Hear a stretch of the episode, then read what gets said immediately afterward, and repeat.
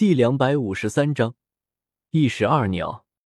三块魂骨出来的时候，不论是什么级别的魂师，除了萧晨和身边的几只魂兽之外，看到魂骨也没有不眼冒红光的。更何况是三块魂骨之多，强烈的战意几乎一下子就从参赛的二十一名魂师中身上奔涌而出。最后，银尘学院、史莱克学院、武魂殿学院进入了半决赛。教皇继续道：“今天上午将是你们三队各出七人的个人淘汰赛，最后剩余的战队将占据先机。”明日直接进入冠军争夺，负责两队将在下午争夺另一个决赛名额。现在，你们可以派出第一名上场队员了。和晋级赛一样的个人淘汰赛，但却是三队一同参加。虽然这并不是最后冠军的争夺，但也同样重要。能够获胜，不但意味着进入了前两名，同时还代表着能够以逸待劳。参加明天的决战，到了三强这个层次，大家实力相差的都不是那么大。一天之中连续比赛，无疑会大幅度消耗，甚至会受伤。明天就进行最后的决赛，几乎是不可能恢复到最佳状态的。因此，在下面个人赛中获胜的队伍，很有可能就是最后的冠军。哈哈哈。我们武魂殿学院所拥有第三名五十级以上的强者，接下来的比赛岂不是手到擒来？没错，没错。虽然银尘学院的那个萧晨很强大，但是团队赛的话，即便是萧晨也无所谓了。我们武魂殿学院必定会取得胜利的。史莱克学院虽然晋级了决赛，但是面对银尘学院和武魂殿学院，他们都没办法获胜。比赛开始了，史莱克学院都打不过，所以输掉了比赛。最后的决赛乃是他们银尘学院对阵武魂殿学院。比赛在第二天举行。教皇殿，议事大殿，教皇比比东端坐在主位上，菊斗罗和鬼斗罗分别坐在他身边，在他们身前站着的正是那七名代表武魂殿学院参赛的队员。邪月燕和胡列娜站在最前面。刚才我说的，你们都听明白了吗？比比东淡然说道：“明白了。”教皇冕下。尽管作为武魂殿黄金一代，但邪月三人还是极其恭敬的答应着。比比东冷然道：“萧晨很强大，你们应该不是对手。但是，只有面对强敌的时候，才能够激发你们斗志。”所以，明天的比赛，即便是拼上性命，你们也要赢。是。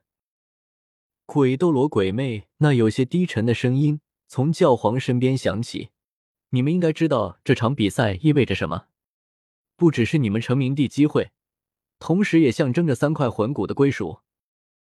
武魂殿作为主办方，如果你们真的输了，这三块魂骨是不可能收回的。”有七宝琉璃宗的人和那么多高级魂师学院看着，这是给你们的奖励，同时也是给你们的压力。如果输了，我会把你们几个人都丢到迷踪大峡谷去历练三年。听到“迷踪大峡谷”几个字，邪月七人几乎同时机灵灵打了个寒战，目光顿时变得更加坚定。那个鬼地方。恐怕也只有鬼才能够生存吧。三年，恐怕他们就真的要变成鬼了。其实他们都明白，他们不可能会赢。但是即便如此，武魂殿也要让他们去历练。只有历练，才能够让他们变强。好了，你们下去休息吧。比比东一挥手，邪月七人赶忙从侧门。走出议事大殿而去，抬手在面前的桌子上有节奏的敲击着。比比东眼中流露着思索的光芒。菊斗罗月官道：“陛下，您明知道萧晨拥有封号斗罗的实力，为什还要给出那样的奖励？”比比东笑了笑道：“萧晨很强，我想要将他当做我武魂殿的继承人来培养。此言一出，菊斗罗顿时大惊。可是这萧晨来路不明，不知道他是敌是友啊？菊斗罗立即道。教皇笑了笑道：“无妨，先给他一些好处再说吧。夜了，你们都去休息吧，我要好好想想。”眼中的光芒暗淡了几分，比比东挥了挥手，菊斗罗和鬼斗罗悄无声息的离开了。偌大的议事大殿中，就只剩下了教皇比比东一个人。萧晨，你可别让我失望啊！星罗皇家学院，只见戴沐白来到了戴维斯的面前。戴沐白，你来做什么？戴维斯看着戴沐白问道。这时候，戴沐白立即在自己的哥哥面前跪下，哭诉道：“大哥，请大哥替我做主，一定要杀了那个萧晨。”萧晨，没错，萧晨夺走了我的未婚妻。这件事情要是传了出去，必定会影响我们星罗帝国的国威。所以，还请大哥帮帮我，帮我杀了那个萧晨。身为星罗帝国的皇室。连自己的未婚妻都守护不了，你这个废物，我凭什么帮你？戴维斯冷冷道。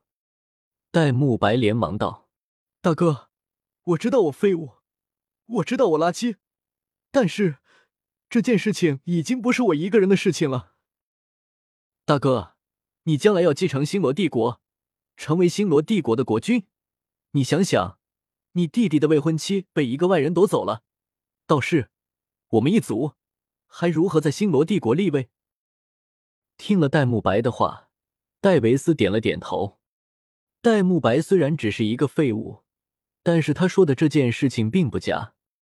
要是萧晨不除，他们如何立威？戴维斯点了点头道：“我知道了，滚吧。”戴沐白立即走了出来。这时候，只见戴沐白的嘴角勾起了一丝冷笑。这就是大师的计划。大师知道萧晨非常的心狠手辣，无论是谁想要杀他的人，他都不会放过。而且大师也知道萧晨的实力非常的强大，要是戴维斯派人去杀他，戴维斯肯定杀不了萧晨。但是这会激起萧晨的愤怒，萧晨必定不会放过戴维斯。等萧晨杀了戴维斯之后，那么萧晨就彻底得罪了星罗帝国，再也没有缓和的地步。这时候，星罗帝国就会出动举国之力，对萧晨进行追杀。